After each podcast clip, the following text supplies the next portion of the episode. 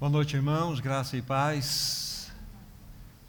Que privilégio nós temos, uma vez mais, de juntos estarmos aos pés do nosso amado Senhor.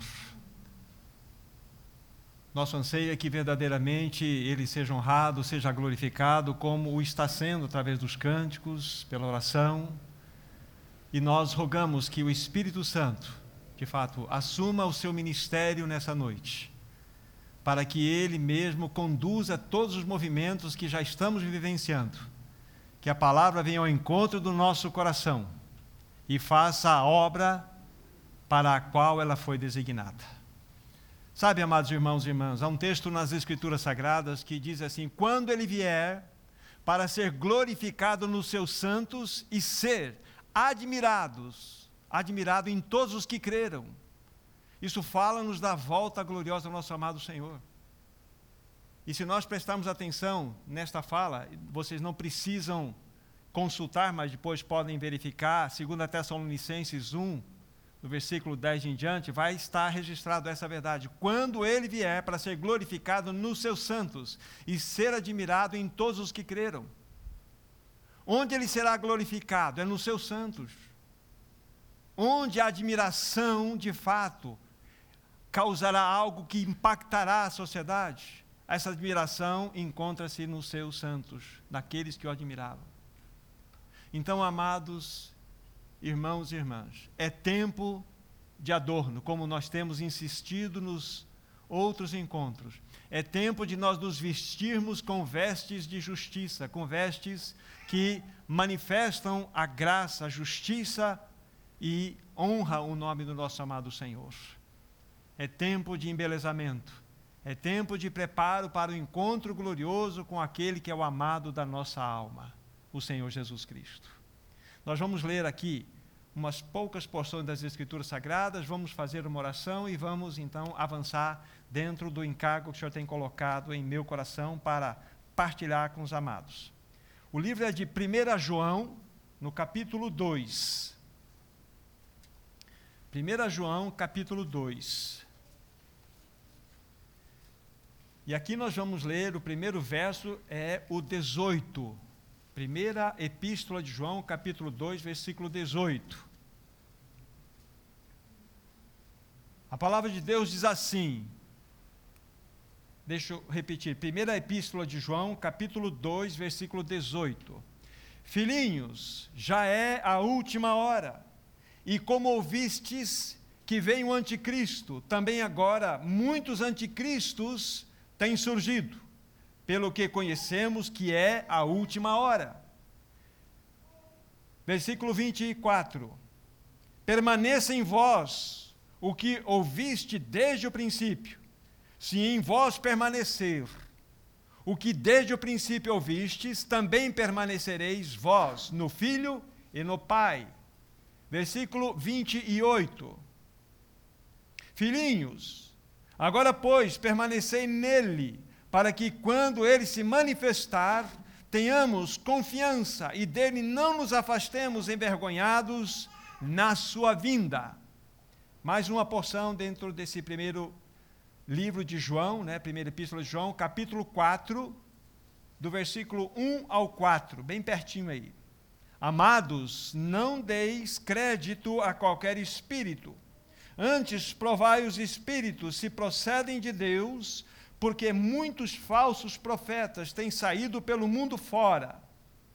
Nisto reconheceis o Espírito de Deus. Todo espírito que confessa que Jesus Cristo veio em carne é de Deus. E todo espírito que não confessa a Jesus não procede de Deus, pelo contrário, este é o espírito do anticristo a respeito do qual tendes ouvido, que vem e presentemente já está no mundo. Filhinhos, vós sois de Deus e tendes vencido os falsos profetas, porque maior é aquele que está em vós do que aquele que está no mundo. Vamos orar. Querido Pai Celestial, nós te pedimos, em nome do teu Filho bendito, que abras a tua palavra para nós nessa noite Desperta o teu povo, aviva a tua obra. desejamos o teu falar nessa noite. Revela ao teu povo que vai alta noite e que o dia vem chegando. Ajuda-nos a ser verdadeiras testemunhas nesse tempo do fim, nestes tempos em que se abreviam. Nós te pedimos isto, Pai Celestial, em nome do teu Filho Jesus. Amém. Como os irmãos bem sabem, o encargo dessa noite está em destaque, né? o testemunho da igreja em tempos que se abreviam. O testemunho da igreja em tempos que se abreviam. O que será que o apóstolo João pode nos ajudar para que possamos viver de modo a agradar a Deus nesse tempo do fim? De que maneira, de que caminho João pode nos orientar para que nós possamos ser edificados pela Sua palavra e enfrentarmos os tempos nos quais nós estamos inseridos. O que nós vamos ver logo mais é exatamente isso: como que João pode nos auxiliar, como que ele pode nos ajudar através dessa epístola a como vivermos de tal forma que o nosso testemunho, de fato, agrade o seu coração e mostre verdadeiramente que nós estamos compreendendo, compreendendo que os tempos se abreviam e que nós precisamos ver, viver vidas tais que honram e que glorificam o nosso amado Senhor. Deixe-me levantar ainda, antes de falarmos do assunto de como João pode nos ajudar, deixe-me levantar mais duas perguntas aqui para vocês. Como testemunhar o Evangelho de Cristo em um mundo pós-cristão? Como que nós podemos anunciar o Evangelho? Como que nós podemos anunciar este Evangelho, a palavra do Senhor, em um mundo que, de fato, como o próprio apóstolo João está nos dizendo aqui, ele diz lá na sua, na sua parte final da epístola, que esse mundo inteiro jaz no maligno.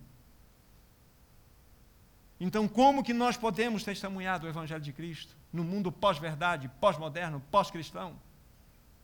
Uma outra pergunta: como que temos testemunhado o poder de Deus em meio a uma crescente apostasia no meio da igreja do Senhor? Como que nós podemos testemunhar desse poder glorioso em meio a um esfriamento, a um, a, em meio a uma indiferença, a uma mornidão? Em meio, de fato, a um declínio notório que estamos vendo diante dos nossos olhos no que se refere ao povo de Deus. Como testemunhar? Como que João pode nos ajudar nesse sentido? Nós precisamos olhar, logo mais o faremos, na carta de João, e ela vai nos orientar de que maneira então nós devemos receber a palavra para que possamos testemunhar de modo adequado nesse tempo do fim. Mas deixe-me lembrar de algo que eu tenho falado nas outras é, é, é, reflexões que tenho feito com os meus irmãos.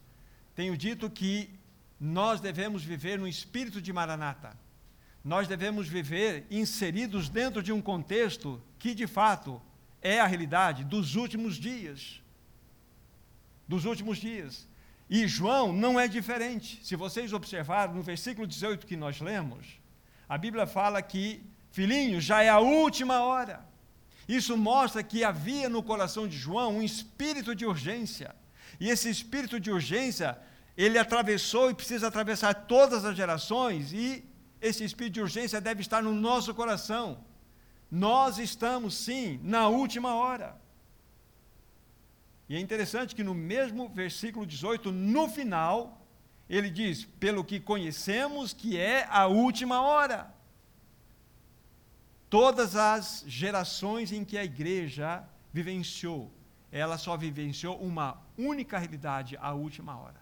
E se você tem isso como revelação, o teu coração de fato vai captar a verdade. Você vai viver de tal forma que o teu coração de fato vai estar preparado a qualquer momento para o encontro glorioso do Senhor. Você se lembra quando eu disse na semana anterior a respeito daquelas considerações finais do texto de Lucas, que nós devemos estar vestidos, ungidos. Significa vestidos, nós devemos estar o quê? Preparados. Nós devemos estar de prontidão, porque o nosso amado Senhor virá. Mas a, A consideração foi além, onde eu também disse, né, segundo o texto de Lucas, que as nossas candeias devem estar acesas. Ou seja, nós devemos ter um testemunho adequado por onde quer que possamos ir. E na sequência nós vimos o quê? Que nós devemos ser pessoas e uma igreja diligente, vigilante.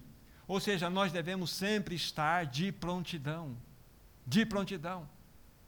E vimos também, por fim, que nós devemos estar apercebidos, ou seja, ter discernimento espiritual nesse tempo em que vivemos. É exatamente isso que João vai nos dizer, em outras palavras. João está nos orientando aqui que nós devemos ter esse mesmo espírito de urgência no coração. No versículo 28 que nós lemos, diz aí: Agora, pois, permanecei nele, para que quando ele se manifestar, tenhamos confiança e dele não nos afastemos, envergonhados da sua vinda. Que isso sirva para impactar o meu coração, que a minha vida de fato seja reproduzida dentro desta realidade extremamente importante. Agora, para que nós possamos compreender um pouco da maneira como qual João vai nos orientar, se faz necessário eu dizer algumas coisas para vocês. Esta carta, primeira epístola de João, ela foi escrita no final do primeiro século, possivelmente entre os anos 90 e 95. Foi escrita por João. João, ele tinha passado aproximadamente por 15 anos ali exilado na ilha de Patmos, o que ele escreveu lá na ilha de Patmos, o que ele recebeu de revelação? O Apocalipse. Aí então ele é solto, possivelmente ele vai para Jerusalém, em seguida ele vai para Éfeso, onde ele vai escrever essa carta, a sua segunda carta, a sua terceira, quarta, a sua terceira carta e o Evangelho de João. Possivelmente o último a ser escrito foi o Evangelho de João. Então, esta é uma informação extremamente importante para nós. Isso mostra algo importante mesmo. Significa o quê? Significa que João ele está escrevendo esta carta para a terceira geração da igreja. Para a terceira geração da igreja. Ou seja, ele não só acompanhou, mas vivenciou todas as investidas do inimigo que foram derramadas sobre a igreja dentro daquele contexto do primeiro século. Vocês vão entender o que eu quero dizer logo mais. E quais foram, né, segundo o discernimento que a gente pode ter à luz das Escrituras Sagradas, os ataques, as investidas do inimigo contra a igreja em todas essas gerações, contando aqui dentro do primeiro século. Então, o primeiro ataque que a igreja recebeu foi um ataque religioso. O judaísmo se levantou violentamente contra a igreja que estava no seu processo inicial de crescimento. É muito fácil nós lembrarmos disso. Saulo de Tarso, que depois se tornou grande apóstolo Paulo, foi um grande e terrível perseguidor da igreja do Senhor. Vocês se lembram que ao consentimento dele, ao mando dele, qual foi o primeiro mártir da igreja? Não foi Estevão? Perseguição. Isso está no capítulo 7 de Atos. Aí entra no capítulo 8, tá, está registrado ali que a igreja ela foi dispersa excetuando os apóstolos que estavam em Jerusalém, toda a igreja foi dispersa. Foram para a região da Judéia, se espalharam pela Samaria. Enquanto o inimigo atacava violentamente a igreja, o Senhor, de outra forma, reagia. Ele espalhava o seu povo para pregar o evangelho por todas as partes. Mas aqui está o primeiro ataque que a igreja, na sua primeira geração, sofreu. Foi um ataque religioso. Mas em seguida vem um segundo e terrível ataque que foi uma perseguição do império. Aí era uma, uma perseguição diretamente é, provinda de Nero. Nero perseguiu violentamente, implacavelmente os cristãos. No ano de 64, no ano 64, Nero colocou fogo em Roma.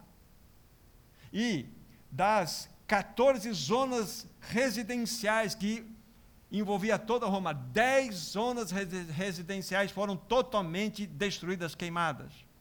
Somente quatro restaram, e as onde os cristãos moravam. Foi o grande álibi que Nero teve para acusar os cristãos de que eles eram os responsáveis por colocarem fogo em Roma. Nero, então, de modo implacável, perseguiu os cristãos, a ponto de pegar muitos e muitos cristãos, centenas de cristãos, envolvê-los em pano e muito óleo e acender como tocha acesa, como uma terrível perseguição. Então aqui foi uma dura perseguição que os cristãos receberam dentro desse contexto. Paulo é decapitado nesse mesmo ano, a mando do império. Aí nós temos apenas para uma referência de história, seis anos mais tarde, o que acontece com Jerusalém, ela é completamente destruída. Lembra, general Tito, que comandou todo aquele ataque massivo contra Jerusalém. Mas eu quero falar de um terceiro ataque e perseguição brutal que aconteceu contra a igreja. O primeiro foi ataque religioso, o segundo foi ataque de um império, agora seria uma, um ataque de perseguição interna, exatamente onde nós vamos nos localizar no livro de João. Era uma perseguição de oposição de Satanás. Nasce no meio dos irmãos. Agora, põe os teus olhos, capítulo 2 de 1 João, o versículo 19. No versículo 18 que nós lemos, João está falando que o anticristo, esse virá, vai se manifestar no final do tempo. Mas a Bíblia fala que muitos anticristos têm surgido, aí no plural. Pelo que conhecemos que é a última hora. Aí fala, eles, esses anticristos, saíram do nosso meio, entretanto não eram dos nossos, porque se tivessem sido dos nossos, teriam permanecido conosco. Todavia eles foram, se foram para que ficasse manifesto que nenhum deles era dos nossos. Então está claro aqui, Paulo está escrevendo essa carta à terceira geração. A igreja já tinha sofrido o ataque da, da religião, ataque do judaísmo, o ataque do império, e agora, de modo mais claro, era um ataque interno, era uma perseguição entre os próprios irmãos, era um ataque satânico que estava acontecendo. Eles estavam, então, infiltrados no meio da igreja e trazendo heresias perniciosas no meio do povo de Deus. Então, o motivo pelo qual João está escrevendo essa carta é para socorrer aqueles irmãos. Já já nós vamos ver de maneira clara como que ele processou esse socorro. Aproximadamente 30 anos antes, Paulo, quando ele sai de Mileto, ele manda chamar os presbíteros de Éfeso para se despedir e dar algumas orientações. E uma coisa que ele fala, eu apenas vou ler, vou citar a referência para vocês, capítulo 20 de Atos, versículo 29 e 30. Veja o que diz lá. 30 anos atrás. Eu sei que depois da minha partida entre vós penetrarão lobos vorazes que não pouparão o rebanho. Ou seja, viria um ataque de fora. E que dentre vós mesmos se levantarão homens falando coisas pervertidas para arrastar os discípulos atrás deles. Então, Paulo, naquela ocasião, já estava vendo esta realidade com discernimento. Lobos de fora, e dentre eles mesmos se levantariam homens que trariam perversidades, heresias doutrinárias para arrebanhar discípulos após eles. Então, Paulo já tinha visto isso. E João está mostrando o que estava acontecendo, então, com essa terceira geração. Qual era o grande ataque que estava acontecendo para esses irmãos, para os quais Paulo está escrevendo? Existia uma filosofia chamada gnosticismo.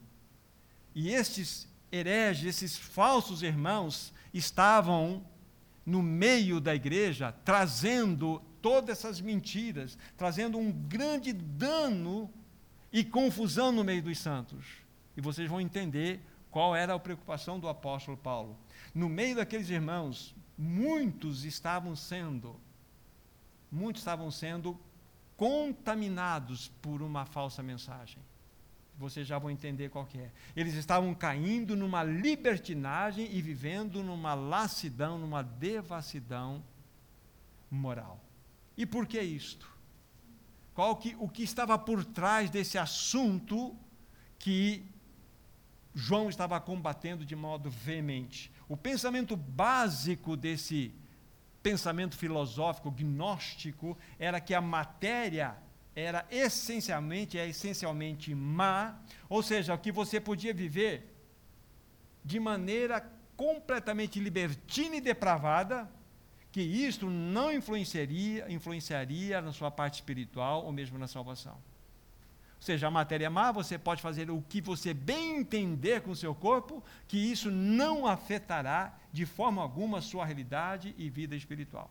E isso começou a contaminar os irmãos para os quais João está escrevendo. E olha só o desdobramento desse pensamento maligno filosófico chamado da, da gnose. Também negava a possibilidade de uma real encarnação. De uma real encarnação. Porque dentro desse pensamento havia lá um, um grupo que entendia que Cristo era apenas uma aparência. Ele não tinha, então, encarnado em realidade, porque eles não admitiam esse pensamento.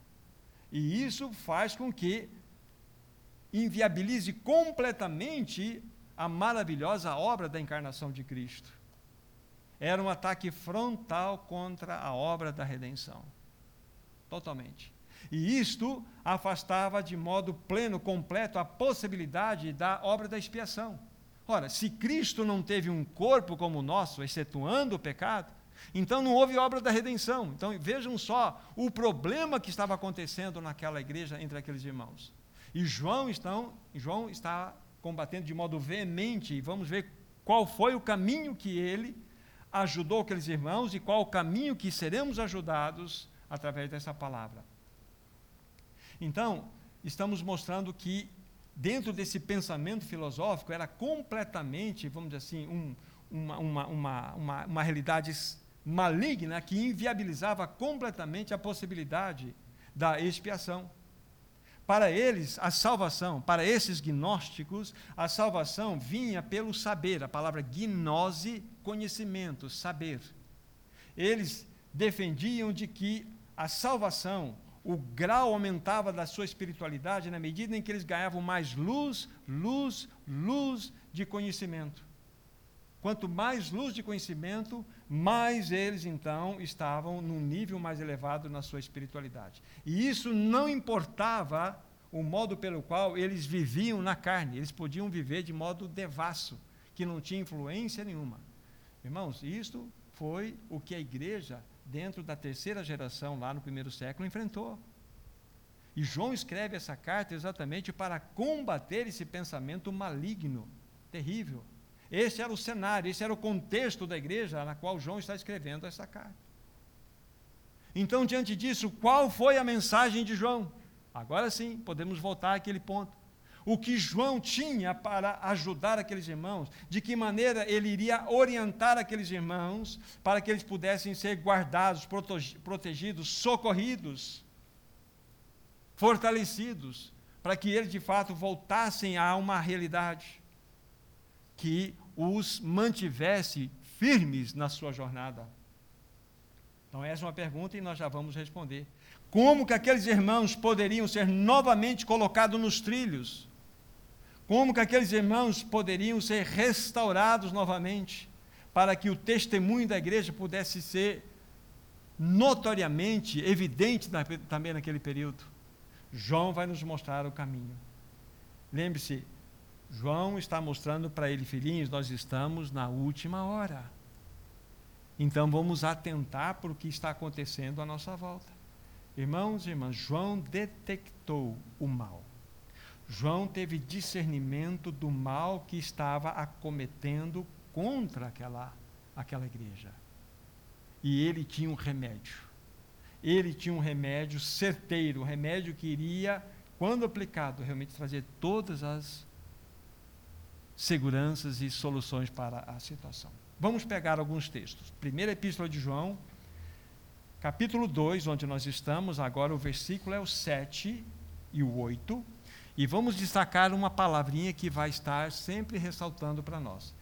Primeira Epístola de João, capítulo 7, capítulo 2, versículos 7 e 8. Amados, não vos escrevo mandamento novo, senão mandamento antigo, o qual desde o princípio tiveste.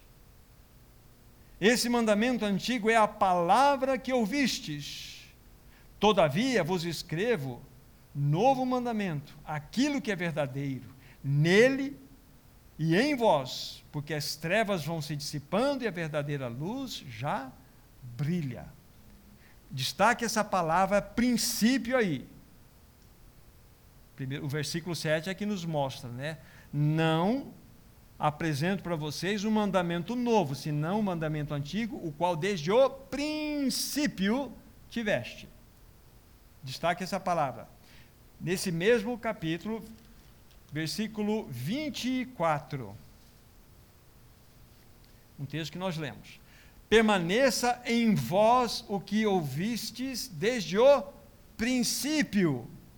Se em vós permanecer o que desde o princípio ouvistes, também permanecereis vós no Filho e no Pai. Estão percebendo o destaque da palavra princípio? Capítulo 3, versículo 11. Mesma epístola aí de 1 João. Porque a mensagem que ouvistes desde o princípio é esta: que nos amemos uns aos outros. Uns aos outros. Olha só que impressionante. Agora vamos verificar. É, volte, é, volte para 1 João, capítulo 2, versos 13 e 14. Ainda tem mais um, um destaquezinho aqui. 13 e 14, primeira epístola de João 2. Pais, eu vos escrevo porque conheceis aquele que existe desde o princípio. Jovens, eu vos escrevo porque tendes vencido o maligno. Veja o verso 14. Filhinhos, eu vos escrevi porque conheceis o Pai. Pais, eu vos escrevi porque conheceis aquele que existe desde o princípio. Até aqui, não precisamos alongar. Vocês perceberam como que essa palavra princípio, ela ganhou uma força quando nós colocamos uma ao lado da outra nos textos? O que João quer nos mostrar com essa realidade de voltarmos ao princípio? Ele aqui mesmo diz assim: vocês conhecem aquele que é desde o princípio, ó, aquele que é desde o princípio, desde a eternidade. Qual era o propósito de João? Ele está jogando um farol para aqueles irmãos, para que eles se voltassem para as realidades do princípio, as verdades fundamentais da nossa fé. Qual que era o grande socorro que aquela igreja estaria recebendo? Ela, a igreja estaria voltando para os fundamentos da fé para o princípio. Vejam, por favor, agora, ainda nesse mesmo livro, 1 Epístola de João, capítulo 1. Vejam o que ele tem a nos dizer a respeito desse maravilhoso princípio. 1 João, capítulo 1, do verso 1 ao 3. A palavra de Deus diz assim: O que era desde o princípio, o que temos ouvido, o que temos visto e com os nossos próprios olhos, o contemplamos e as nossas mãos apalparam com respeito ao Verbo da vida. E a vida se manifestou e nós a temos visto e temos dado testemunho, e dela damos testemunho. E vô anunciamos a vida eterna, a qual estava com o Pai e nos foi manifestada, o qual temos visto e ouvido, anunciamos também a vós outros, para que vós igualmente mantenhais comunhão conosco. Ora, a nossa comunhão é com o Pai, com o seu Filho, Jesus Cristo. Qual era a tarefa, qual era o encargo de João? Trazer toda a atenção daqueles irmãos para toda a realidade do princípio. E aqui, de modo mais claro, ele mostra o que era desde o princípio, ou seja, desde a eternidade. Ele está falando da pessoa gloriosa de Cristo. Lembre-se, ele está combatendo de modo direto aquela filosofia maligna, gnóstica, de que Jesus seria uma aparência. Então, olha o que ele diz aqui: o que temos ouvido, então ele ouviu de Jesus, o que temos visto com os nossos próprios olhos, o que contemplamos e as nossas mãos apalparam o que? A respeito do verbo da vida. Ou seja, você só pode apalpar o que é carne, você não apalpa a aparência. Então João está mostrando, olha, nós temos uma mensagem. E essa mensagem ela está completamente alicerçada na pessoa e obra do nosso amado Senhor Jesus Cristo.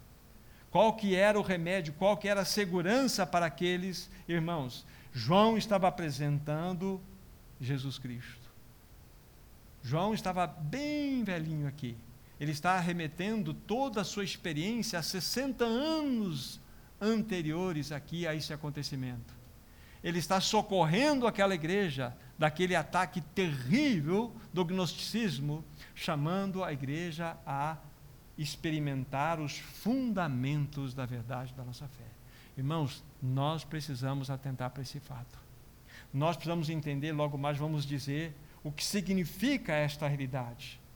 Significa voltarmos para o princípio, ficarmos firmados ali, fincados nesse princípio, que é a pessoa e a obra gloriosa do nosso amado Senhor Jesus Cristo.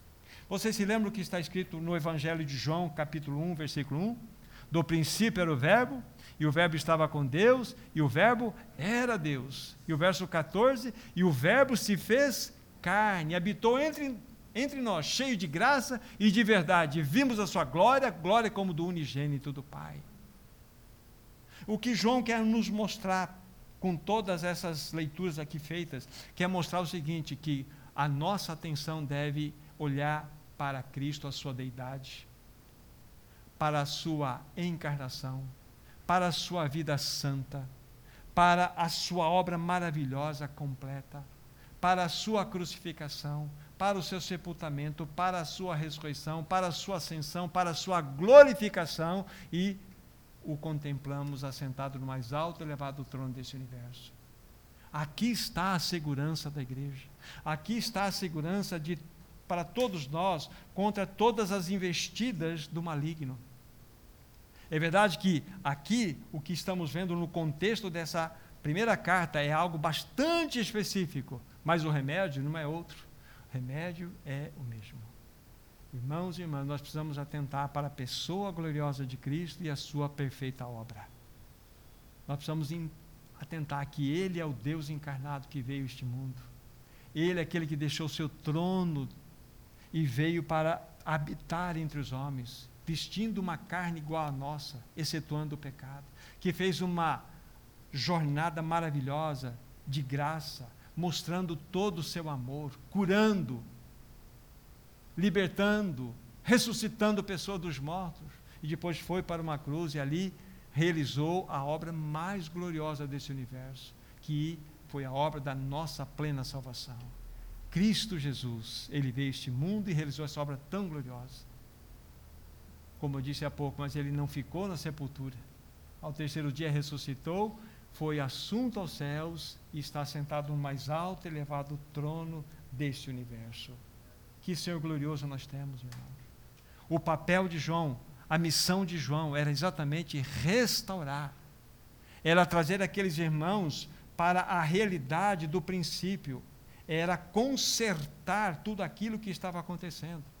Ou seja, vocês precisam olhar para a centralidade de Cristo, olhar para a sua pessoa, para a sua obra, e nela ficarem firmados. João foi levantado por Deus. João foi levantado por Deus exatamente para que este propósito de restauração pudesse acontecer. É impressionante nós pensarmos em três ministérios diferentes, pelo menos três. O de João nós estamos vendo aqui, que é o de restaurar. Vocês se lembram qual era a profissão de João e de seu irmão Tiago? Eram filhos de Zebedeu? Eles eram consertador de redes as redes dos pescadores estragavam, eles consertavam as redes. Isso depois vocês podem olhar, não precisam ver agora, é Mateus capítulo 4. Tem a descrição lá dos chamados dos discípulos. Qual que era a profissão de Pedro? Ele não era o lançador de redes? Ele não era pescador? Jesus disse, disse o seguinte para ele: Doravante, você será pescador de homens. Então nós temos aqui João e Tiago, que eram consertadores de redes, eles costuravam redes estragadas. Pedro era pescador. E Paulo fazia o quê? Qual era a profissão de Paulo? Tendas. Ele fazia tendas. Então, se nós pensarmos de uma maneira mais ampla nesses três diferentes ministérios, nós temos algo glorioso. Pedro é o grande pescador de peixe. Então ele ajunta e vai pescando peixe, ou seja, na figura dos homens aqui. Ele vai evangelizando, vai ganhando pessoas. Mas Paulo vai fazer o quê? ele vai pegar todos esses homens e vai mostrar que ele é o edificador de tendas, não é? Não é ele que nos trouxe a revelação do corpo de Cristo? Não é ele que nos trouxe a revelação da casa de Deus? Não é ele que nos trouxe a revelação de que a igreja é uma realidade espiritual? Então é como se Paulo pegasse todos os que foram, foram salvos, apresentassem a obra da cruz como está exposta em Romanos e edificasse todos estes irmãos em torno de uma realidade. Mas ao longo dos anos a igreja não foi bombardeada, foi atacada, como nós vimos. Deus levanta João para restaurar. É o ministério de João, é o de restaurar, é de costurar, é de realmente trazer algo que vai vamos dizer assim, socorrer a igreja no momento de ataque. Então, quando a gente olha esses ministérios de modo mais amplo, nós vemos dessa forma, é uma maneira adequada nós estudamos a palavra do Senhor. Então, como vimos, o ministério de João era o de reparar, ele estava reparando. Escrevendo essa carta e as demais cartas, ele estava costurando a rede, ajudando aqueles irmãos a ser protegidos de todos aqueles ataques ferrenhos que eles estavam é, sofrendo. Uma observação aqui, depois que vocês vão estudar essa carta, se o quiserem, vocês vão encontrar quase que, uh, muitas vezes aqui vocês vão contar a palavra filhinhos, a palavra jovens e a palavra pais. Filhinhos, essas coisas vos escrevo. Jovens, estas coisas vos escrevo paz estas coisas vos escrevo. O que significa isto? Isso, na realidade, nada mais é do que uma leitura da realidade ou de níveis de espiritualidade de uma assembleia. Nós sempre teremos na assembleia filhinhos, jovens e pais. Sempre será assim em nosso meio. Os filhinhos, os jovens e os pais. Nós temos hoje muito pouco pais dentro da, da, da igreja. Nós temos muitos filhinhos, nós, somos, nós somos todos bebezinhos. Nós precisamos de irmãos e irmãs que possam ter essa característica de serem pais, de terem um crescimento, um valor espiritual. Esta é a realidade. Então, apenas para que os irmãos depois possam estudar com mais afinco, dentro dessa perspectiva. João está trazendo uma lição preciosa. Vamos pegar uma aqui, primeira epístola de João, capítulo 1, versículo 5 a 7. Veja o que temos de lição para nós aqui. Primeira epístola de João 1, de 5 a 7.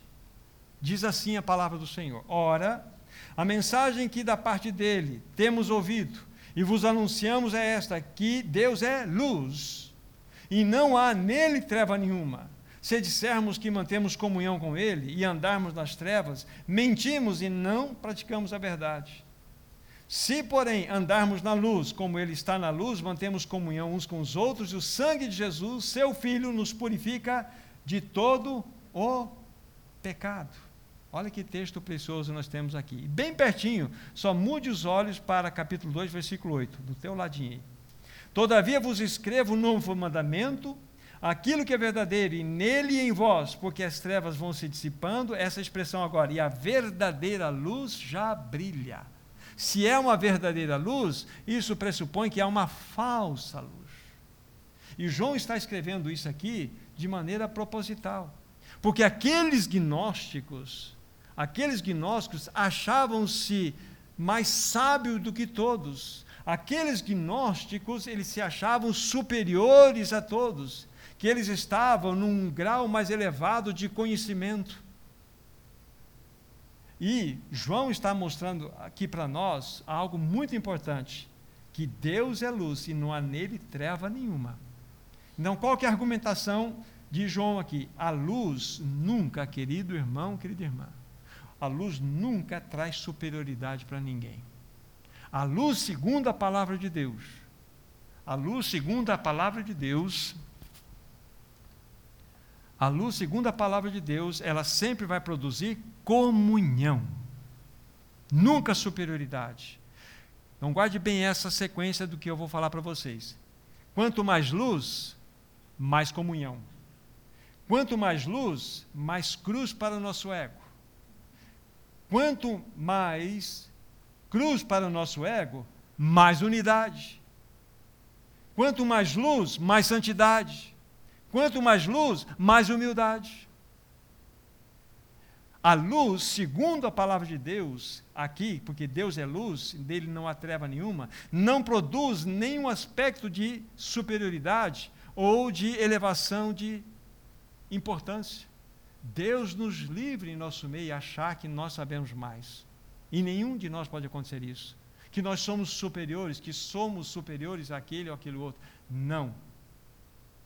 Porque a luz, segundo a palavra de Deus, ela sempre vai gerar essas características aqui: comunhão, nosso ego, realmente ele é levado para a cruz, vai gerar unidade, vai gerar santidade, vai gerar humildade. Esse é o papel da luz, segundo a palavra de Deus. Irmãos, a luz sempre vai nos unir, nunca nos separar, nunca. A luz da palavra de Deus não separa, ela une. Na luz de Deus sempre haverá transformação. Transformação. Essa era a mensagem de Paulo. Aqueles gnósticos que chegaram intru, é, como intrusos no meio daqueles irmãos, eram falsos profetas trouxeram todas essas pseudo-verdades e procuravam enganar os irmãos. João tem, vem corrigir. Não. A luz, a luz de Deus produz tudo isso que acabamos de falar aqui. Não todo esse tipo de espírito de arrogância, de soberba, de forma alguma. Esse é o ponto. Como disse, a luz sempre vai nos unir, nunca nos separar. Agora, olhando para nós e para irmos para completar o nosso tempo hoje. Olhando para nós, como que nós podemos testemunhar no tempo do fim? Como viver de modo saudável em tempos em que se abreviam rapidamente? Agora a lição é para nós. E eu vou pegar do mesmo livro, né, na primeira epístola de João, quatro verdades que devem nortear a nossa jornada deve nortear a jornada da igreja até a volta do Senhor. São orientações do próprio João. Então vocês anotem no coração, pelo menos, para que nós entendamos aqui qual é o caminho que o Espírito está nos mostrando hoje, para que nós possamos dar um testemunho adequado em tempos que se abreviam. Primeiro texto, vocês vão perceber que todos os textos eles vão a partir de uma negativa. Depois nós temos o contraponto. Primeiro texto, Lógico, primeira epístola de João, capítulo 2, do versículo 15 a 17. Aqui está uma orientação clara de João para todos nós, para a igreja, não só da sua geração, mas também para a nossa. Não ameis o mundo, nem as coisas que há no mundo.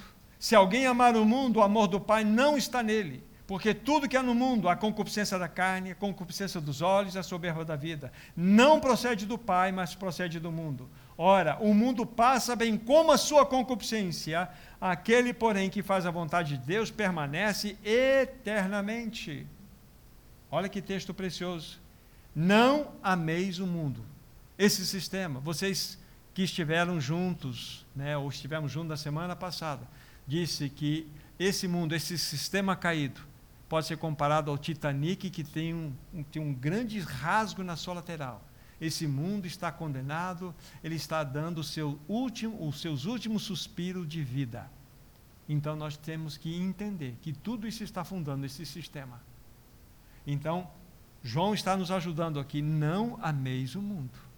Uma das maneiras claras para que nós possamos dar um testemunho adequado é ouvir o que está escrito aqui e o único caminho de vitória que nós temos para experimentarmos uma libertação do mundo é a cruz. Já falamos disso incessantemente. É a cruz. O mundo está crucificado para mim e eu para o mundo. Ponto. Em Cristo Jesus. Qual que é o caminho da vitória, então, dentro dessa primeira diretriz, desse primeira, dessa primeira verdade de destaque? O caminho da vitória é, de fato, nós morremos para esse mundo em Cristo Jesus. Não quero repetir o que eu falei na semana passada, mas é muito importante que nós sejamos uma bênção nesse mundo, amando, servindo, mas nós não podemos ter raízes fincadas nesse mundo, porque nós não somos desse mundo. Nós morremos para Ele. Conforme nós dissemos lá, não precisamos ir mais longe do que isto. Então, qual que é o primeiro destaque? Não ameis o mundo. Por quê? Porque você já morreu para Ele. Vamos para a segunda verdade. Primeira Epístola de João, capítulo 3, versículo 7. Olha uma outra negativa aí. Filhinhos, não vos deixeis enganar por ninguém. Aquele que pratica a justiça é justo, assim como ele é justo.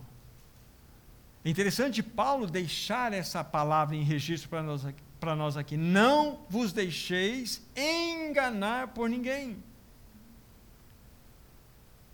A obra, a operação do engano sempre aconteceu em todas as gerações da igreja. E aqui vem uma orientação muito clara que nós devemos, de fato, aplicar em nossas vidas. E qual é a maneira, qual que é o contraponto, qual é a orientação que Paulo nos dá aqui? Qual que é o segredo da vitória sobre este assunto? Praticar a justiça, não está escrito aí? Aquele que pratica a justiça é justo, como ele também é justo. Não é interessante fazer uma combinação do que João está falando aqui? O que tem a ver? Não vos deixeis enganar por ninguém. E depois ele fala: aquele que pratica a justiça é justo, como ele também é justo. Parece que essas situações não combinam, mas combinam perfeitamente. Qual que é a maneira de nós estarmos vacinados contra o engano desse mundo terrível? Vida de prática da justiça. Alguém podia perguntar, mas o que é viver na prática da justiça? Vou dizer pouquinho de coisa para vocês aqui. Significa andar em obediência e em santidade. Anda em obediência e santidade. Você vai entender o que significa viver na prática da justiça. Há muitos textos preciosos que nós temos aqui. Citar mais um apenas, bem pertinho. 1 João 2, verso 29. Sabeis que ele é justo. Reconhecei também que todo aquele que pratica a justiça é nascido dele. Então, fomos somos chamados a praticar a justiça, uma vida de obediência e uma vida de santidade.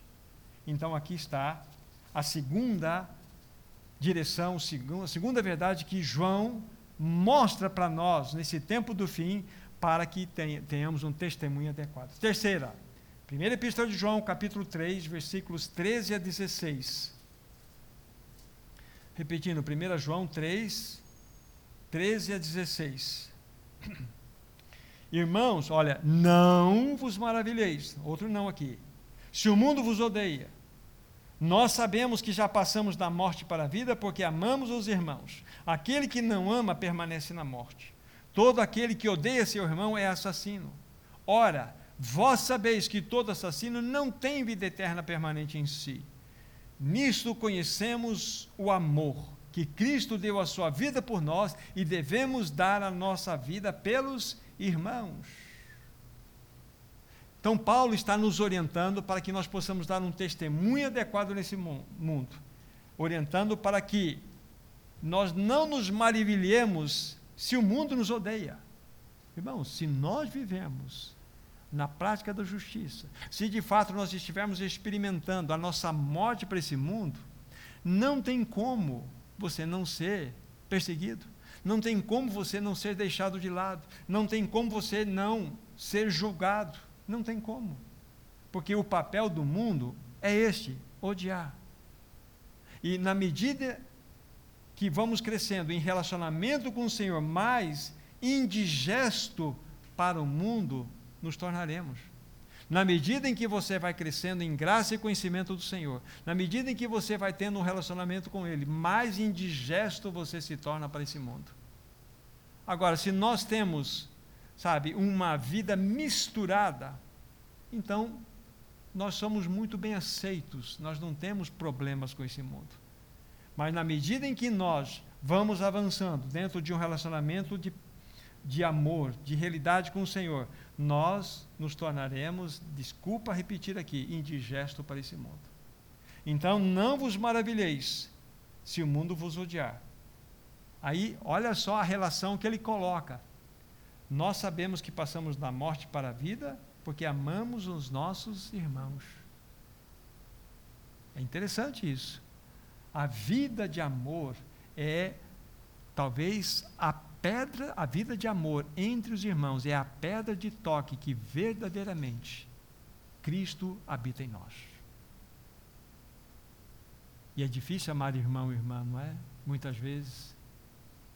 É difícil amar aqueles irmãos, aquelas irmãs que pensam contrário a nós. Porque nós queremos aquelas pessoas que de fato pensam exatamente como nós pensamos.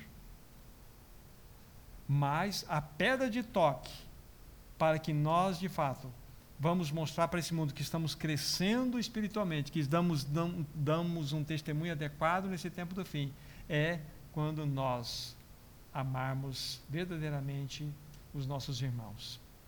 Nós devemos amar, sim, os irmãos. Como disse, o amor é a pedra de toque do testemunho cristão nesse tempo do fim. É o amor. Essa é uma realidade. Então, aqui está a terceira palavra que João nos dá. E por fim, a quarta palavra, 1 João, capítulo 4, de 1 a 3, um texto que nós lemos, vamos repetir. 1 João 4, de 1 a 3. Amados, não deis crédito a qualquer espírito, antes provai os espíritos se procedem de Deus, porque muitos falsos profetas têm saído pelo mundo fora. Nisto reconheceis o Espírito de Deus. Todo espírito que confessa que Jesus Cristo veio em carne é de Deus. E todo espírito que não confessa a Jesus não procede de Deus, pelo contrário, este é o espírito do anticristo, a respeito do qual tendes ouvido que vem e presentemente já está no mundo. Então, João está orientando aqui de uma maneira negativa: olha, não deis crédito a todo e qualquer espírito. Isso significa o que? Qual que é a lição para nós? que nós precisamos ter discernimento espiritual. Ele vai falar aqui, bem pertinho, só você mudar os olhos, versículo 20 do capítulo 2, 1 João. E vós possuís a unção que vem do Santo, e todos tendes conhecimento.